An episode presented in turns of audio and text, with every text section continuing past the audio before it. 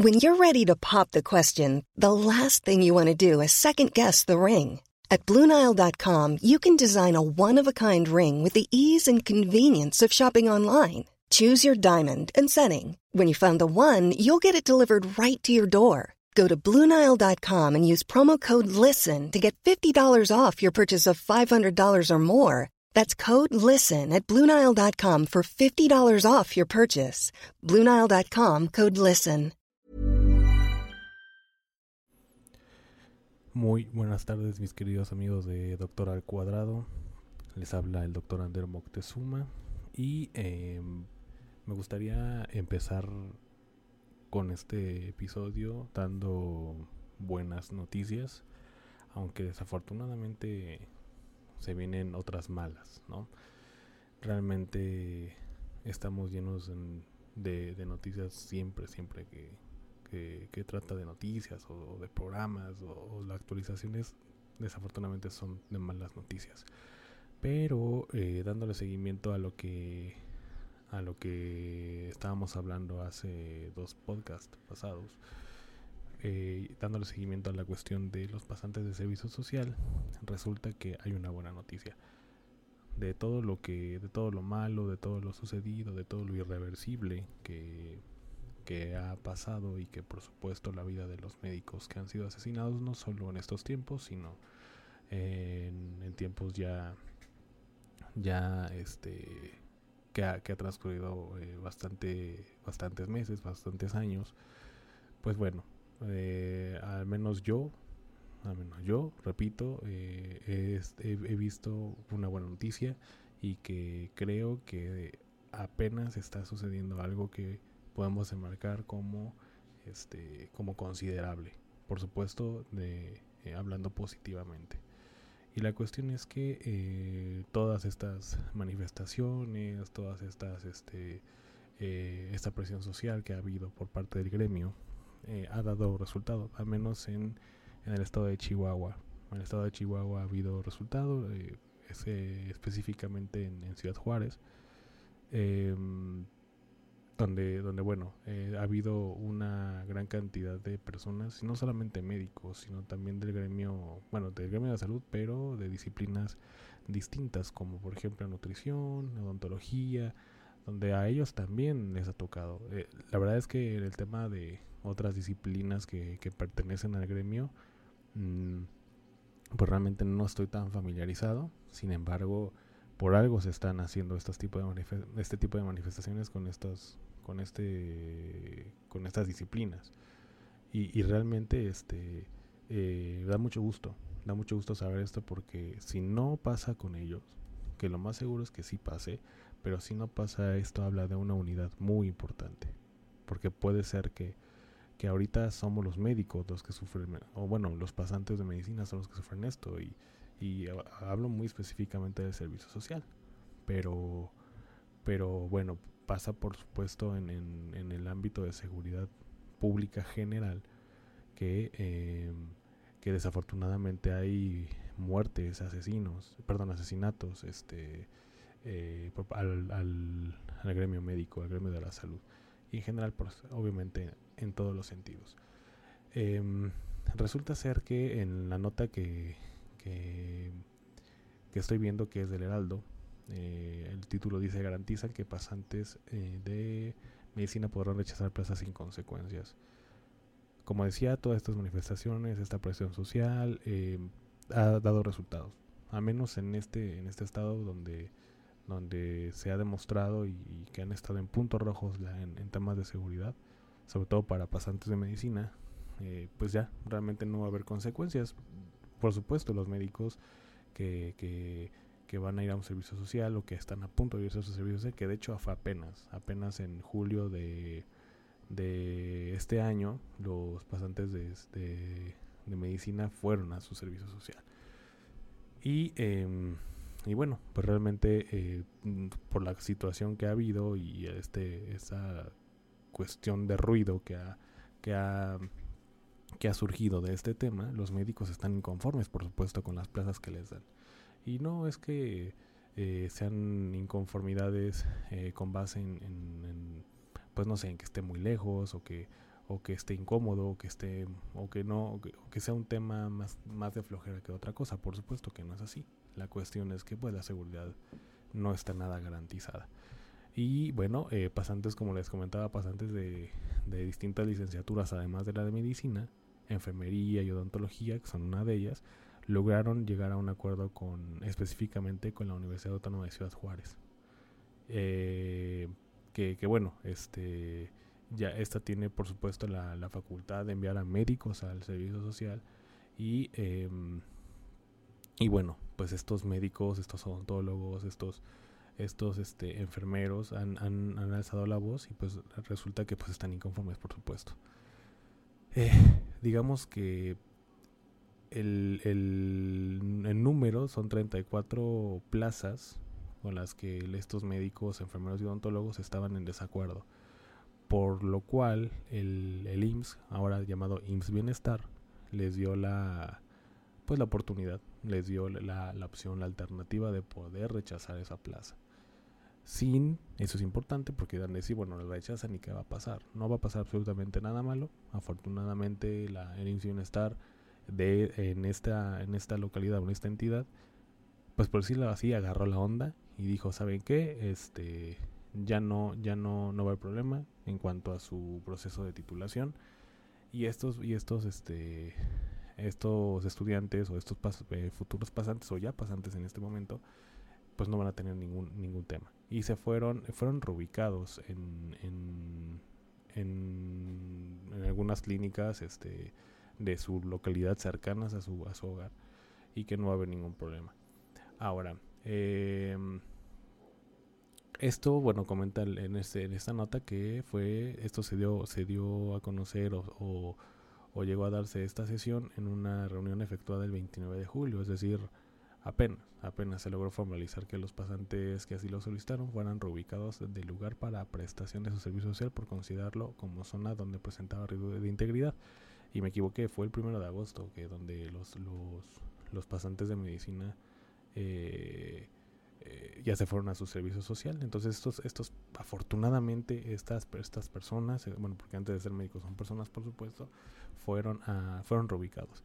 Y esa es una gran noticia. Esto va, espero que, que se tome como ejemplo para las demás entidades, para los demás lugares y universidades, para que escuchen a sus alumnos vean las estadísticas de asesinatos que hay para los alumnos de medicina y por favor hagan algo.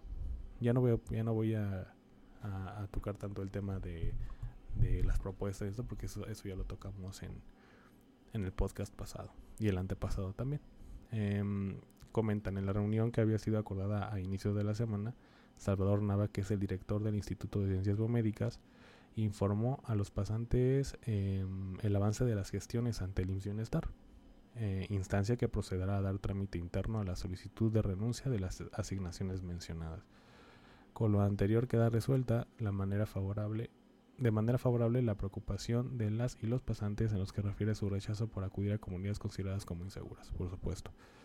Eh, se mencionó que la Universidad Autónoma de, Ciudad Juárez mantendrá seguimiento con cada una de las, eh, de las y los egresados durante el periodo de prestación del servicio y se continuará con eh, una mesa de trabajo para tener otros temas relacionados a su actividad. Por supuesto, es lo que decíamos, eh, las universidades tienen que dar seguimiento a, a, los alumnos. Obviamente universidades como la Universidad Autónoma de, de, Ciudad Juárez, quiero suponer que es una universidad donde pues realmente el alumno paga poco de colegiatura o no paga nada y eh, y bueno, durante su estancia desconozco cómo es en sus universidades. Eh, sin embargo, eh, como les comentaba en los podcasts pasados, las universidades privadas en la que, como en la que yo estuve, pues eh, los, digamos, sí tenemos coordinadores médicos o médicos supervisores, por así decirlo, que están muy dependientes de nuestro trabajo y, em, y nos van a visitar a los campos clínicos. Digamos que después de la teoría, que son dos años, se vienen dos años de de,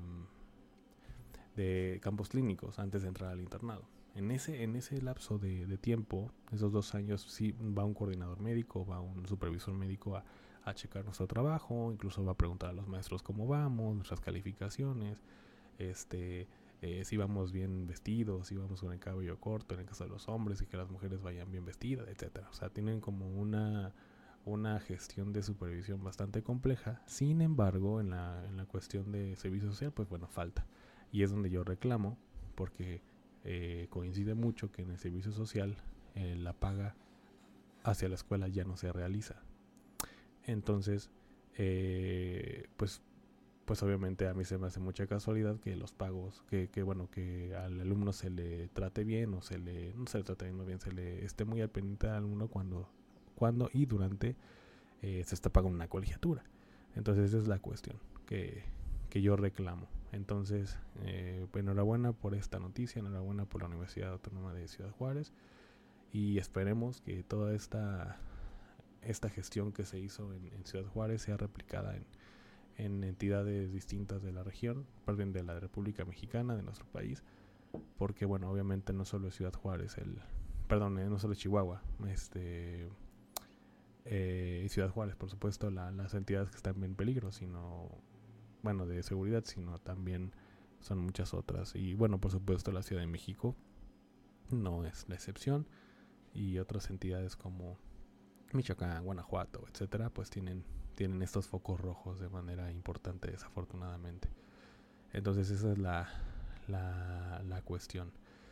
Eh, esperemos que, que sigan así y, como digo, replicar esta este comportamiento o este tipo de resultados para las siguientes entidades.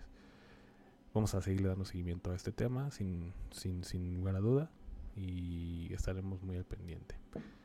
Bueno, eh, también como les comentaba en podcast pasados, mm, nuestra, nuestra intención también como podcast, como, como, como, como la comunicación, es darles a ustedes que no son médicos y los que sí son médicos lo más que se pueda de noticias actuales.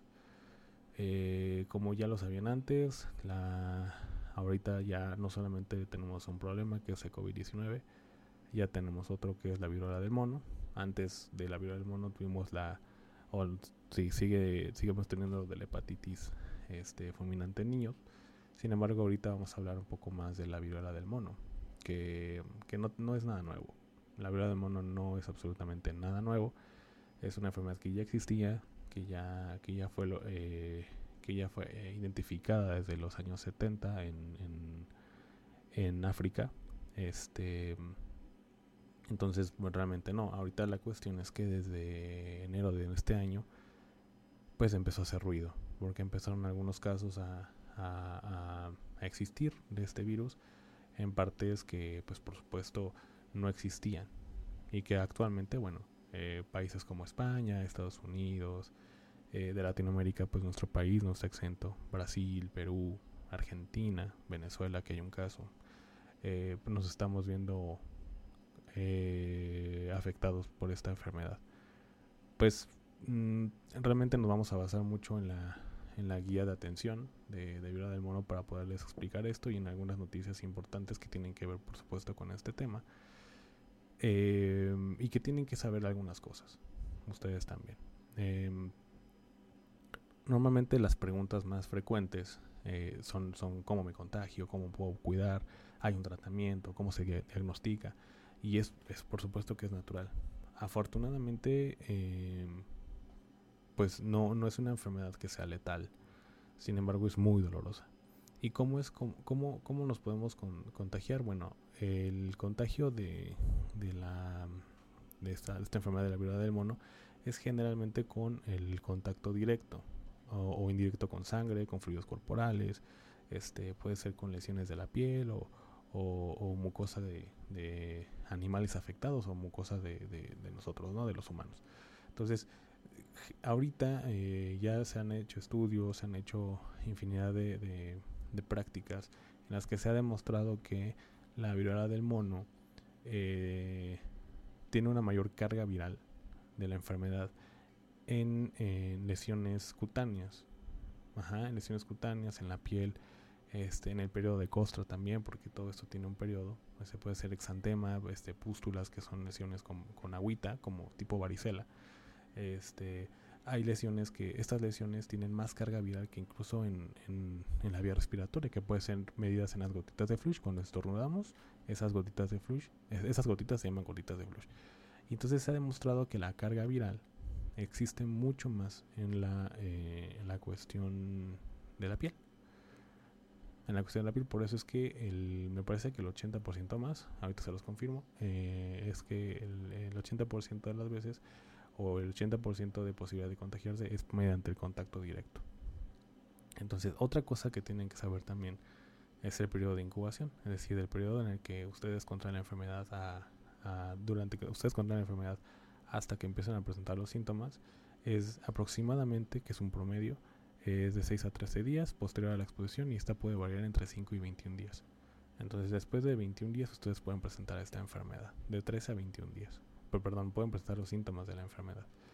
Y normalmente el cuadro clínico, para que lo tengan bien en cuenta, digamos que lo más importante o lo más, este, lo que da un signo patognomónico casi casi, es decir, el signo que no tiene otra cosa, otra enfermedad, que bueno, no es así, pero lo que lo caracteriza mucho es la linfadenopatía, es decir, los ganglios este, que tenemos en el cuerpo, que generalmente, o la mayor parte de ganglios que tenemos es en el cuello, en la ingle, en la axila, eh, se llegan a inflamar. Entonces la linfadenopatía es de lo más, de lo más frecuente. Entonces, si hay linfadenopatía, podemos este, empezar a, pensar muy probablemente que pueda ser viruela del mono. Que bueno, para poder hacer este diagnóstico se tiene que acompañar de otros síntomas, em, como por ejemplo em, la fiebre, el cansancio. Es decir, ya los demás son como muy, muy inespecíficos. Pero normalmente es la, la, linfadenopatía o la, la, de los ganglios. Pero antes de mencionar todo esto, este, eh, es importante que que sepan, eh, bueno, que sepan cómo, cómo se caracteriza este cuadro clínico y eh, de qué manera se, se, va dando. Entonces, además de la, de la linfadenopatía, em, puede, puede existir también tos, puede existir también dolor de garganta y escalofríos. Es decir, puede ser escalofríos, puede ser por la misma fiebre, pero sino también directamente por la misma enfermedad. El dolor muscular, dolor de cabeza, dolor de espalda, que esto pues como, como pueden ver es muy parecido a los síntomas de COVID. Pero es esto, como les comentaba, si tienes linfadenopatía, puedes ya empezar a sospechar.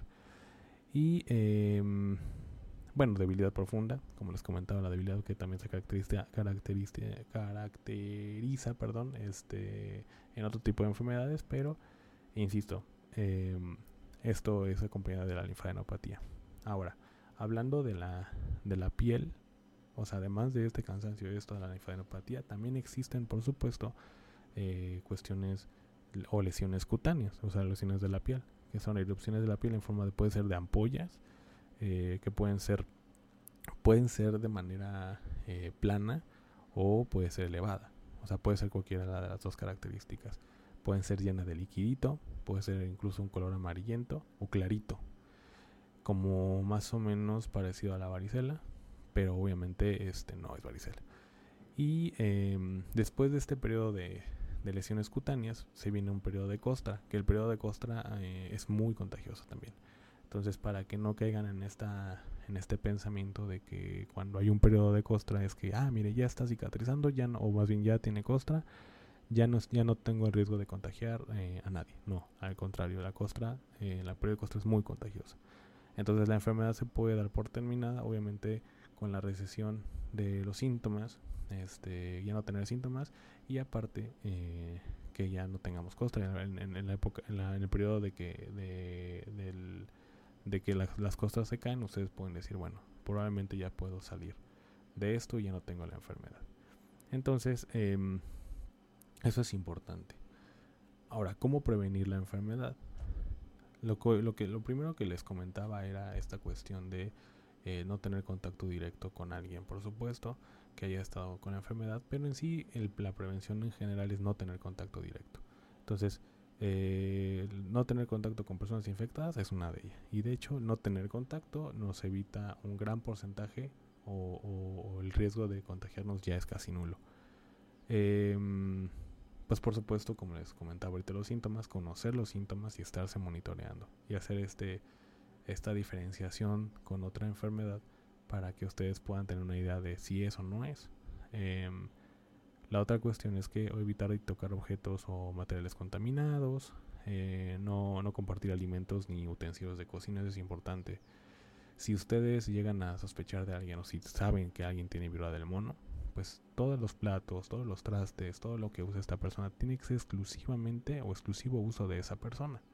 Si ustedes llegan a compartir este utensilios, un vaso de agua, este, lo que sea, ustedes se van a contagiar. Entonces, de esta manera pueden evitarlo también.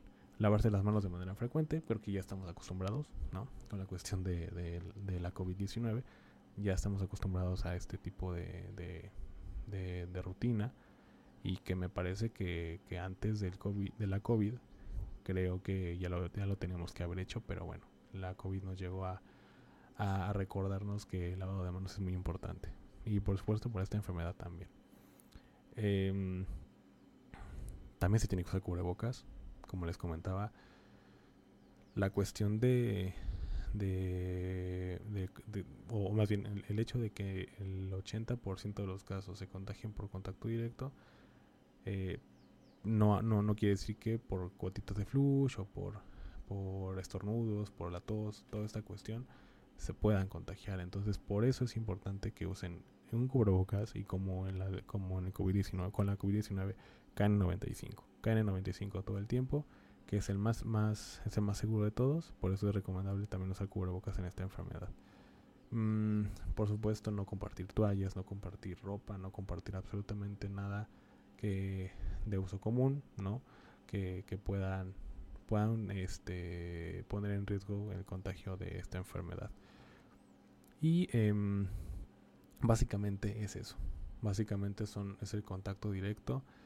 Eh, actualmente, actualmente se ha, se ha, se ha visto o se ha, pues digamos, se ha estudiado y, mediante la el, mediante la, la, observación mediante el empirismo y el conocimiento científico se ha visto que, que em, en, cuestiones de, tener un contacto con los, este, de manera eh, muy directa como son las relaciones sexuales, por supuesto que, es, digamos, el, principal, la principal vía de contagio ahorita. Y se ha, y se ha observado mucho más en el colectivo de eh, hombres que tienen sexo con hombres, es decir, con los homosexuales. Entonces, se ha visto mucho, en, sobre todo en, eh, digamos, en el 90, 98% en el mundo y en 80% en España, porque en España se ha visto muy afectado y es donde se ha observado más. En el 98% de los casos se ha, visto que, eh, que las relaciones sexuales homosexuales es donde, se donde han contraído más esta enfermedad. Entonces por eso es que se, se llega a, recomendar no tener tantas parejas sexuales. Digo, no es que a las heterosexuales no les pase, pero se ha observado mucho más en las cuestiones de las relaciones homosexuales. Entonces, eh, a lo mejor a los, a los amigos que son homosexuales y a todos, por supuesto, pero más como se ha visto más aquí, tratar de no tener tantas parejas homo, homoparentales porque, bueno, realmente se ha demostrado que, que la enfermedad ha sido de... perdón, que la enfermedad se ha, contagiado más este, por este tipo de factores. Entonces, esa es como una de las cuestiones que tenemos que, estar cuidando y que estar analizando. Em, bueno, realmente eh, no se considera, o sea, por por este, digamos, por este factor importante, no se considera, eso es importante que lo sepan, no se considera una enfermedad de transmisión sexual. No es como tal, no es como un, como, como, como el SIDA, no es como una infección de vías urinarias transmitida por, por vía genital, este, no es nada de eso. O sea, no, no es más que nada por lo que les comento de que hay un contacto directo de piel con piel. Y eh, por supuesto que, que, en la relación sexual, bueno, pues obviamente esto pasa. Y pasa mucho eh, el contacto de piel con piel. Entonces, la cuestión también es que eh, se ha visto mucho em, que mediante el sexo oral, mediante el, el sexo anal, por la mucosa del, del ano, es que llega a absorber un poco más al virus y esto se llega a propagar un poco más o llega a contagiarse un poco más. Entonces, este es otro factor. Por el sexo anal y por la cuestión de, del sexo oral, se ha visto que por esas vías se ha contagiado también más las personas. O al menos eso es lo que también suponen, ¿no? Por lo, por lo mismo que les he dicho que en, al menos en el 90 por, 90 98% del mundo y, y, y, que se ha visto este estudio de 80% en España, ha sido en parejas este, homoparentales. Entonces hay que cuidarnos, hay que este, cómo, cómo hacerlo en el caso de, de, de todos, en el caso de todos, en el caso de homosexuales, heterosexuales, bisexuales, etcétera, tratar de no tener Hi, I'm Daniel, founder of Pretty Litter. Did you know cats tend to hide symptoms of sickness and pain? I learned this the hard way after losing my cat, Gingy. So I created Pretty Litter, a health monitoring litter that helps detect early signs of illness by changing colors, saving you money and potentially your cat's life. Pretty Litter is veterinarian developed, and it's the easiest way to keep tabs on your fur baby's health right at home. Go to prettylitter.com and use code ACAST for 20% off your first order and a free cat toy. Terms and conditions apply. See site for details. Hold up. What was that? Boring. No flavor. That was as bad as those leftovers you ate all week. Kiki Palmer here, and it's time to say hello to something fresh and guilt-free. Hello Fresh. Jazz up dinner with pecan-crusted chicken or garlic butter shrimp scampi. Now that's music to my mouth. Hello Fresh. Let's get this dinner party started. Discover all the delicious possibilities at hellofresh.com. ahorita tantas parejas sexuales por esta cuestión. Les comento, como les comento, no es una enfermedad que sea letal. No hay muerte, tantas muertes en el mundo. Sin embargo, es muy dolorosa. Ah, incluso, incluso ha habido casos donde, donde existen lesiones de, este, de la piel en genitales y es extremadamente doloroso. Entonces, por eso mismo, por, el, por, la, por la cuestión del, del acto sexual, es donde hay más contacto. Entonces, por eso es que a, todos, a todos se les, se les, se les pide que, eh, o al menos, al menos la OMS, empezó a, recomendar que no haya tanta, tantas parejas sexuales, eh, no tengan tantas parejas sexuales por esta cuestión.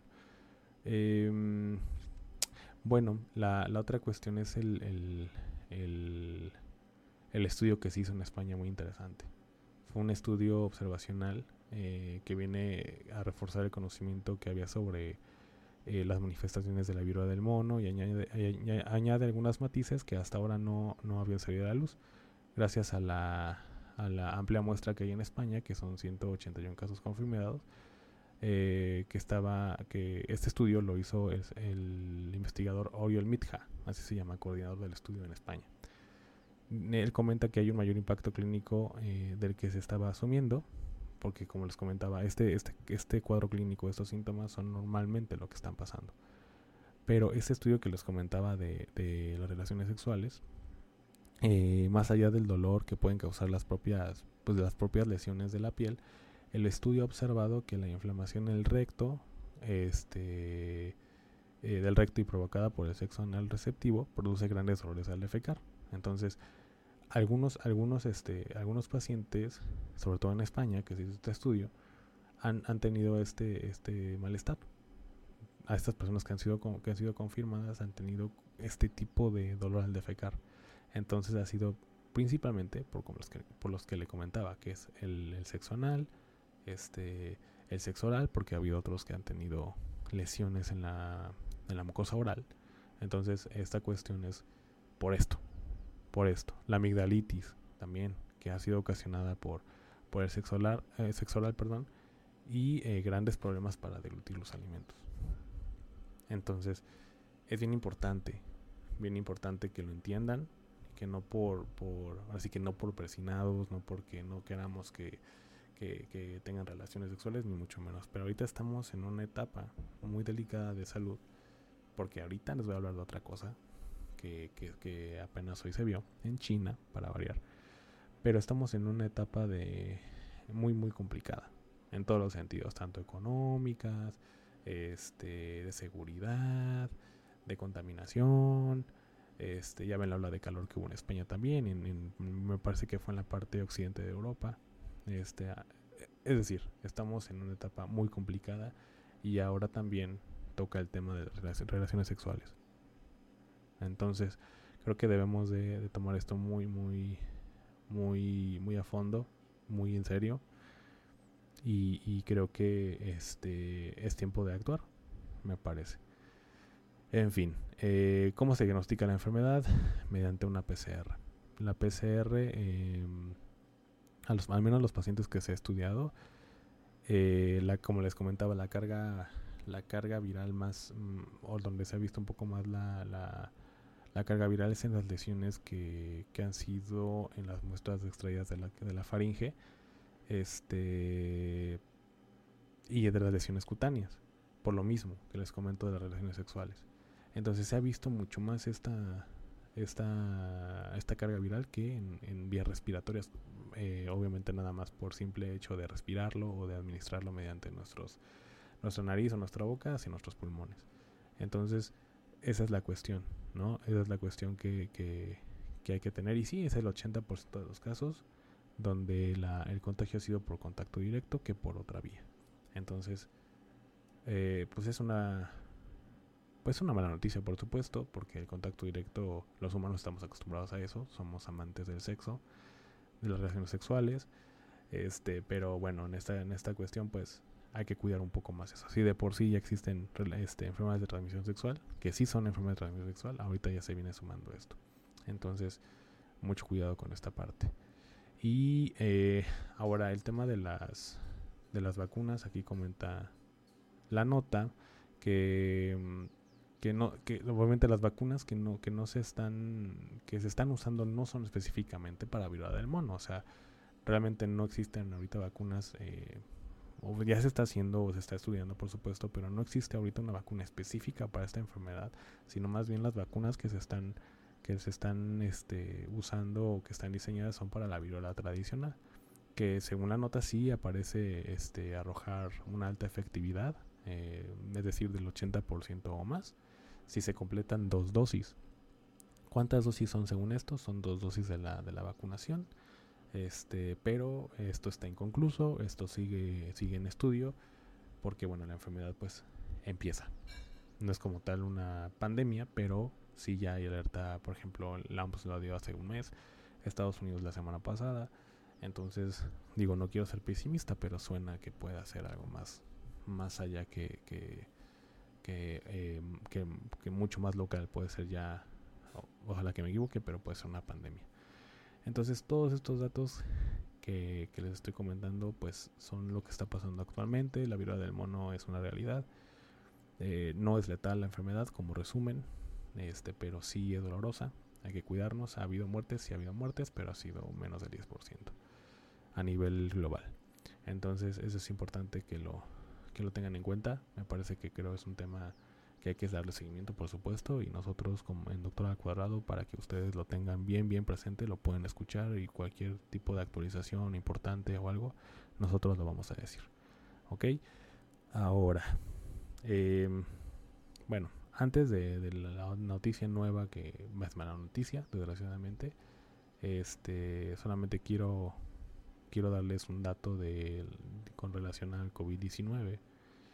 Que muchos de ustedes muy probablemente digan, ok, ya me contagié de COVID, ya no tengo que, o bueno, ya en teoría, ya no tengo síntomas, pero pasa que algunos de nosotros o, o, los que se han contagiado, yo, yo al menos creo que si me he contagiado, nunca de manera oficial he tenido una muestra de PCR o una de antígenos que me diga, este Ander, eres positivo a COVID. No, pero no creo que no me haya enfermado. Por supuesto que ya me enfermé, sobre todo porque mi, mi, mi, eh, mi esposa y, mi hijo ya se enfermaron, entonces es muy, muy, muy seguro que, que yo también lo haya tenido. Sin embargo, no tuve eh, síntomas post-COVID. La que sí tuvo síntomas post-COVID fue mi esposa, precisamente. Mm. Y eh, actualmente los investigadores eh, de, de un estudio estimaron la prevalencia de COVID-19 prolongado este, utilizando algunos datos o algunos eh, mediante encuestas. Esto fue en, Europa en las primeras etapas de la pandemia. Y concluyeron que síntomas post-COVID afectan solamente de uno a cada ocho personas, revela el estudio. O sea, uno de cada ocho a nivel global es mucho. Entonces muchos de ustedes seguramente eh, eh, van, van, a, van a, este, a, estar identificados con esta, con esta nota porque son síntomas que siguen y siguen y siguen apareciendo aunque ustedes ya a lo mejor ya no se usa como tal pero a lo mejor ustedes dijeron bueno me voy a hacer otra prueba después de mi aislamiento para ver si es algo negativo muchos de ustedes salen negativo y dicen bueno ya no contagio Ok, perfecto. Entonces, ya no se usa eso, realmente ya nada más es un aislamiento de 5 a 10 días como promedio. Y si después de eso ya no hay ningún síntoma, ya no hay nada que recalcar, bueno, hay que hacer una evaluación médica. Y si el médico decide, porque ya no hay síntomas, ya no hay, ya no hay una, este, un signo de que haya un riesgo de contagio importante, ustedes pueden salir del aislamiento. Entonces, este, este estudio revela que uno de cada ocho, uno de cada ocho adultos que se contagió de COVID-19 durante las primeras etapas de la pandemia experimenta síntomas persistentes de la enfermedad. Es decir, en 2020, al menos en México, es cuando se presentó la, pandemia de, COVID-19. Y, eh, y, durante estas primeras etapas sí, sí, hubo personas que uno de cada ocho siguen con síntomas persistentes de la enfermedad. Eh, esto, fue realizado, como les digo, en Países Bajos, es decir, Holanda, que analizó la naturaleza, prevalencia y la gravedad de la gravedad de los síntomas de larga duración. Em, con más de 500 millones de casos de coronavirus registrados en todo el mundo desde el comienzo de la pandemia a principios de 2020, ha aumentado la preocupación por los síntomas prolongados eh, que se observan en las personas que contraen virus de SARS-CoV-2 que provoca el COVID-19. Porque muchos dicen, es que yo, yo cuando me enfermé, a partir de ese momento ya no se me quita el dolor de cabeza, a partir de ese momento ya me siento bien cansado, a partir de ese momento cuando hago ejercicio ya no puedo respirar o ya duro menos. Bueno, pues esta investigación demuestra, al menos en, Países Bajos, que no dudo que, sea a nivel global, este, esta investigación fue publicada en la revista The Lancet. Este viernes solicitó a más de 76.400 adultos en Holanda que completaron un cuestionario de línea sobre 23 síntomas prolongados comunes de COVID-19. Entonces, em, todo esto se manejó mediante encuestas y, em, concluyeron que uno de cada ocho en, en, Holanda se les había dicho que a nivel global, pero no es uno de cada ocho en Holanda. Pero obviamente vamos a, a, suponer que este uno de cada ocho pueda ser a nivel global, que es mucho en nuestro país también y simplemente este yo conozco muchos y ustedes seguramente también que dicen que a partir de que se enferman de COVID ya no son los mismos. Para mal, por supuesto. Mm, déjenme buscar los síntomas. Mm, dice, se invitó a todos los participantes adultos a completar el mismo cuestionario de línea 24 veces sobre 23 síntomas físicos prolongados de COVID. El promedio de edad de los participantes fue de 53.7 años y el 60.8% eran mujeres. De este promedio, 60.8% eran mujeres, para variar. ¿no? Creo que este, una gran mayoría de las enfermedades afecta un poco más a las mujeres y esta vez no fue la excepción. Mm, los sobrevivientes de COVID-19 informaron dolor en el pecho, dificultad para respirar, dolor al respirar y en los músculos pérdida del gusto y o del olfato, hormigueo y pesadez en los brazos y las piernas, un nudo en la garganta, sensación de calor y luego de frío y fatiga de, fatiga de 3 a 5 meses. Es lo que les comentaba. Hay muchas personas que sí me han tocado que dicen es que a partir de que yo me enfermé, me ha dolido el pecho. A partir de que yo me enfermé, me canso al hacer ejercicio cuando antes no me cansaba. Y con ejercicios leves, por así decirlo es que cuando yo me enfermé ya me siento más cansado, cuando yo me enfermé siento que ya no, ya no me regresó el sentido del gusto al 100%, ya no me regresó el sentido del olfato al 100%, este, etcétera, etcétera, etcétera. O sea, de estos síntomas que los acabo de comentar son los más importantes que recalca la nota o esta investigación, al menos en Países Bajos, donde el promedio es de los 53.7 años y el 60% de las mujeres. Es el promedio, por supuesto que afecta también a edades más, más tempranas. Este, y depende mucho también de la genética, ¿no? Em, dice, de todos los pacientes, el 12.7% tenía síntomas atribuibles al COVID-19 y 381 de 1.782 sobrevivientes, que es el 21.4%, y 361 de 4.130, que es el 8.7% de los controles informaron que al menos un síntoma se volvió moderadamente grave a los tres meses. Es, es, es lamentable porque sí ha habido personas en nuestro país, o al menos que yo he tenido un poco en la consulta, que que, que le dan primero COVID-19, ya le dio en 2020 y a lo mejor meses después, incluso un año después, le vuelve a dar a COVID y ahora sí, fue muchísimo más grave. Es decir, hubo daño, hubo daño a nivel pulmonar importante y lamentablemente algunas de ellas murieron. Entonces, eh, hay algunos que no le regresa el gusto al 100, hay algunos que no le regresa el, el, olfato al 100, hay algunos que tienen ya fatiga crónica, hay algunos, como les comento, o sea, esto ya se fue agravando. Entonces, todo este tipo de cuestiones, pues al ver este estudio, no me, no me extrañaría que si hacen un estudio en Latinoamérica, en nuestro país en, en específico, vayan a salir este tipo de resultados. Entonces, me parece que sí tenemos que, que tenerlo pues bien en cuenta. La verdad es que es un, es un estudio bien interesante, mucho, muy interesante para poderlo replicar acá y ver qué es lo que sucede. Mm, pues realmente la nota solamente dice eso. Em, es interesante lo que, lo que comenta la nota. Entonces, si ustedes son parte de esta de, de esta población, que bueno, no son holandeses, lo, si nos escuchan allá, que, que por cierto nos escuchan ya en Bélgica, España, este, Estados Unidos, en, en México propiamente, eh, y uno que otro en Australia, lo que estaba viendo las métricas, muchas gracias. Y si nos llegan a escuchar en Holanda, bueno, pues algunos latinos que viven por allá, pues sería importante que también acá en nuestro país eh, hicieran algún tipo de este estudio. No me extrañaría que, que saliera lo mismo, a lo mejor un más menos en el promedio de edad, pero me parece que que puede ser incluso el mismo promedio de edad. Y yo le podría decir que incluso a los más jóvenes también. A los más jóvenes, yo creo que de 30 o más.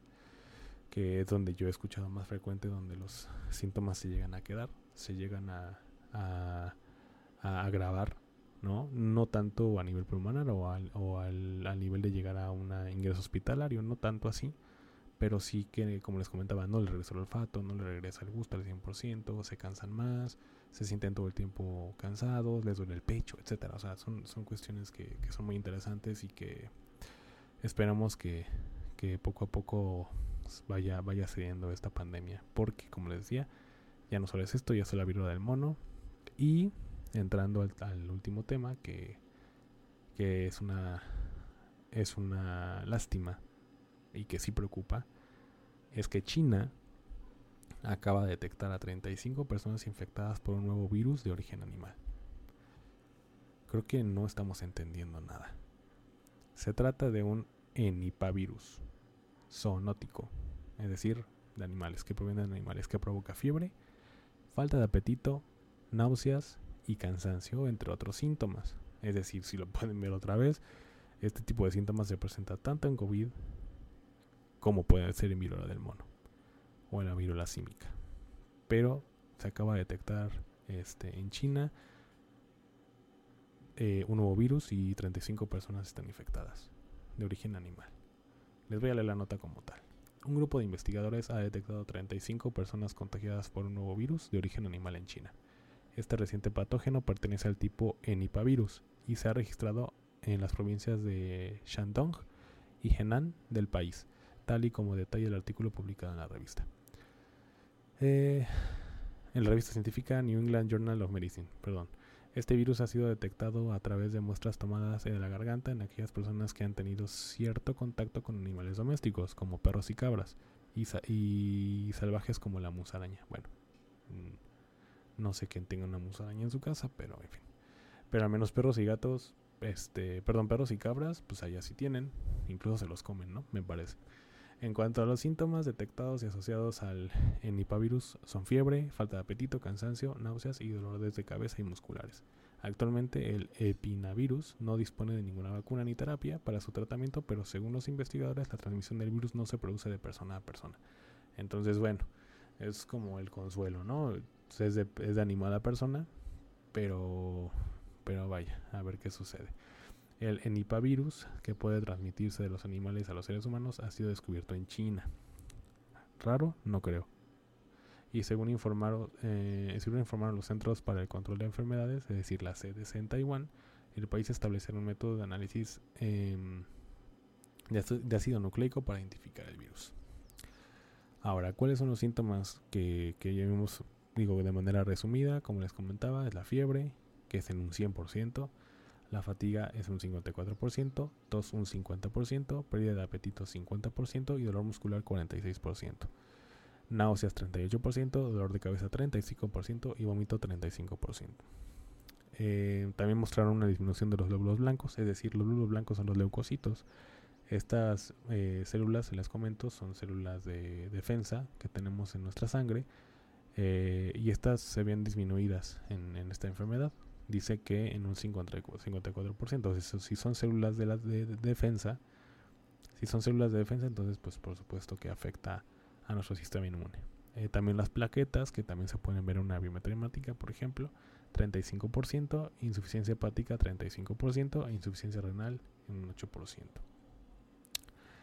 Eh, bueno, según esto, ¿qué animales pueden, pueden transmitir el Nipah virus? Eh, hay algunos animales domésticos que, em, como las cabras y los perros. las, las eh, en un 2% se encontró las cabras y un 5% de los perros analizados eran positivos. Entonces cabras y perros fueron los dos animales protagonistas que, se vieron eh, o que se llegó a comprobar que, llegan a transmitir esta enfermedad. Los resultados de las pruebas se realizaron en, 25 especies de animales salvajes en total. Sugieren que la musaraña podría ser un reservorio natural del Nipavirus langia, ¿no? que es un tipo de Nipavirus ya que el virus se encontró en el 27% de los sujetos de la musaraña. Ok. Eh, además, Jen Xiang ha señalado, que es un investigador allá, que los 35 pacientes de China no tenían un contacto estrecho entre sí ni un historial de exposición, de exposición común. Por eso es que concluyen que, que, la, que esta nueva enfermedad del Nipah virus no se transmite de persona a persona, sino de animal a persona. Y dice, y el rastreo de contactos no mostró ninguna transmisión viral entre los contactos cercanos y la familia, lo que sugiere que las infecciones humanas podrían ser esporádicas. Eh, sin embargo, el centro de investigación aún no han determinado si el virus puede transmitirse entre humanos. Hasta ahorita no, pero pues quién sabe. Las personas deben prestar mucha atención a las nuevas actualizaciones sobre el virus. Y por supuesto que vamos a estar muy al pendiente en Doctora Cuadrado para llevarles a ustedes eh, pues las actualizaciones que puedan surgir de esta nueva enfermedad, que no salimos de una, nos metemos en otra y por qué no una tercera. Son como las deudas, amigos.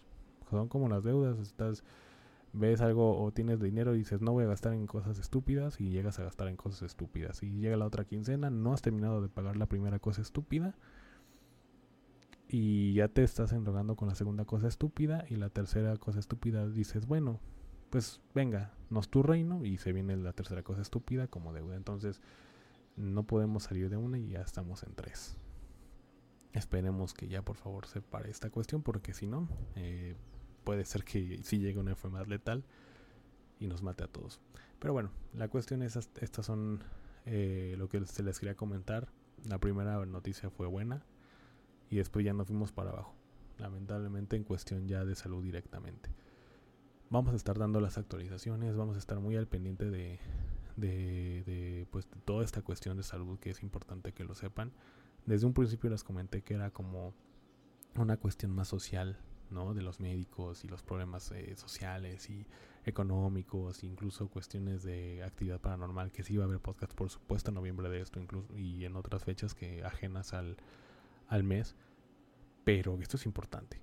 Sin embargo, eh, hay unos que lo, que lo están tomando a la ligera porque digo, no me puedo incluir porque bueno, por supuesto yo me sigo actualizando, sigo leyendo para que todos ustedes estén estén digamos en el mismo canal y tengan la misma información, que por cierto, todo todo esto que les estoy diciendo, todo esto que les estoy comentando, además de que es algo objetivo, es algo son hechos y además de que doy mi opinión, todos los toda la cuestión científica y todo esto que estoy leyendo se va a ir a la caja de comentarios en YouTube y a la al, Spotify en, la descripción de, del, de, la descripción del podcast, a toda esta característica o el resumen. Ahí van a poder encontrar los links para que lo lean, lo, analicen y tengan su, su opinión, pero pues son hechos. Y los hechos, pues las opiniones lamentablemente o desafortunadamente no caben. Pueden, pueden estar de acuerdo o no, pero hay que cuidarnos. Hay que cuidarnos. Sin duda alguna hay que cuidarnos. Se vienen tiempos bien complicados en todos los sentidos. Y pues no es más que desearles que tengan suerte, que cuídense, no tengan, eh, tomen esto en serio, eh, si disminuyan sus parejas sexuales, si pueden. Y pues yo creo que deben para poder cuidarse a ustedes y a los suyos. Eh, COVID-19 no está terminado, por favor cuídense mucho con esto también. No ha terminado la pandemia, siguen habiendo casos, siguen habiendo muertes, sí, a menor proporción, a menor porcentaje, pero siguen habiendo muertes. Y por favor vacúnense, vacúnense. Aquí sí no puedo estar yo de acuerdo con los antivacunas. Por favor vacúnense, vacúnense. ¿Sirven las vacunas? Sí, sí sirven.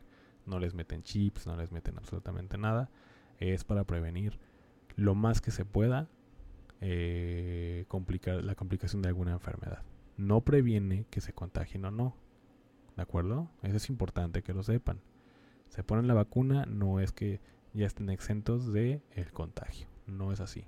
Entonces, por favor, por lo que más quieran, cuídense, vacúnense y nos estaremos escuchando el próximo en el próximo capítulo. Que tengan excelente tarde. Hasta luego. Hi, I'm Daniel, founder of Pretty Litter. Did you know cats tend to hide symptoms of sickness and pain? I learned this the hard way after losing my cat, Gingy. So I created Pretty Litter, a health monitoring litter that helps detect early signs of illness by changing colors, saving you money and potentially your cat's life. Pretty Litter is veterinarian developed, and it's the easiest way to keep tabs on your fur baby's health right at home. Go to prettylitter.com and use code ACAST for 20% off your first order and a free cat toy. Terms and conditions apply. See site for details.